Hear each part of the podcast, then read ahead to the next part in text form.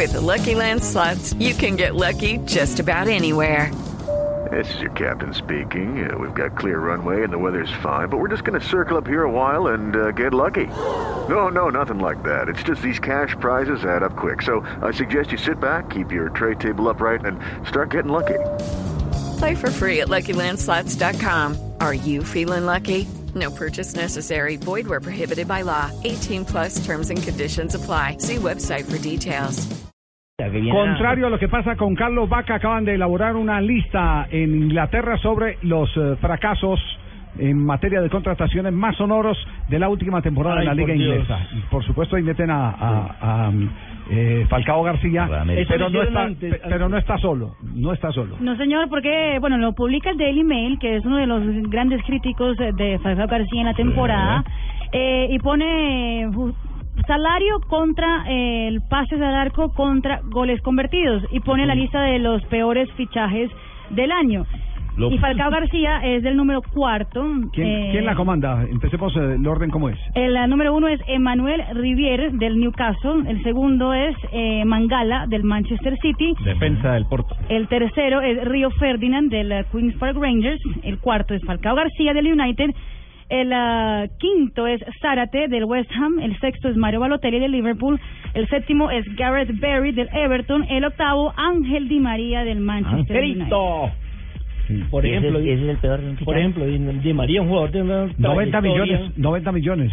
¿Quién lo colocó en esa lista? Sí, del sí, lo- no, no sé ¿Quién tú es el Medellín, bárbaro que lo va a colocar en una lista Sí, de esas? Pero esto, pero esto confirma, eh, confirma. eh, yo, yo no eh, eh, voy a detenerme en el caso de Falcao García, porque evidentemente en el caso de Fa- Falcao García Hay otro tema. hay eh, un, un hecho ineludible y es el que él todavía no había despegado después de la lesión, ni siquiera en el Mónaco.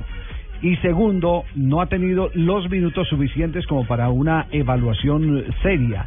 Eh. Sin embargo, Ángel Di María sí ha tenido más oportunidades que Falcao García y está metido en esta lista Ángel Di María, lo que eh, necesariamente obliga a pensar qué tanto los han utilizado bien en el Manchester Sí, United. tiene razón, Javier, es ¿Qué un tanto? bárbaro el que lo colocó en Stoico habló en estos días, yo no sabía que Stoico había sido víctima también de, de Bangal, ¿no? Pues, ¿Cómo le parece que en la segunda era, en la segunda era Gistro eh, Stoikov estuvo bajo la orientación de Bangal en el Barcelona Ajá. y solamente el técnico holandés le dio cuatro partidos.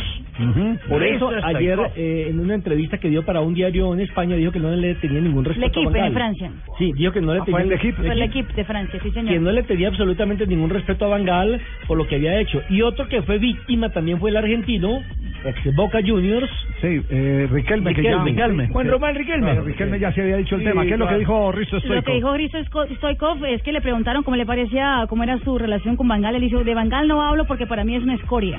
Así. Eso dijo. Eso Uy, dice, bravo. sí.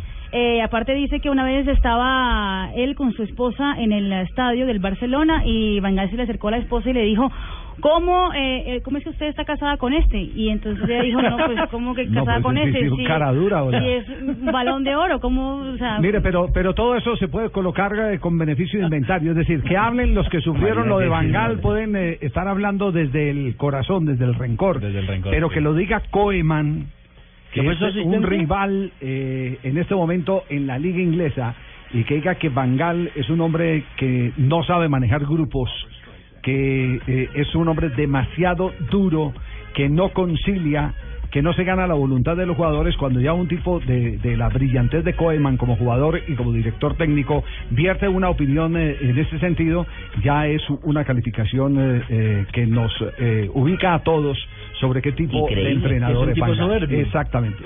¿Qué tipo de entrenador es ya que sí le puedo decir Careloro, Javier. No, tampoco, no, tampoco. no. Bueno, listo, no le Duro con el problema, decente con las personas. Bien, hermano. Así es, duro con el problema, pero decente con las personas.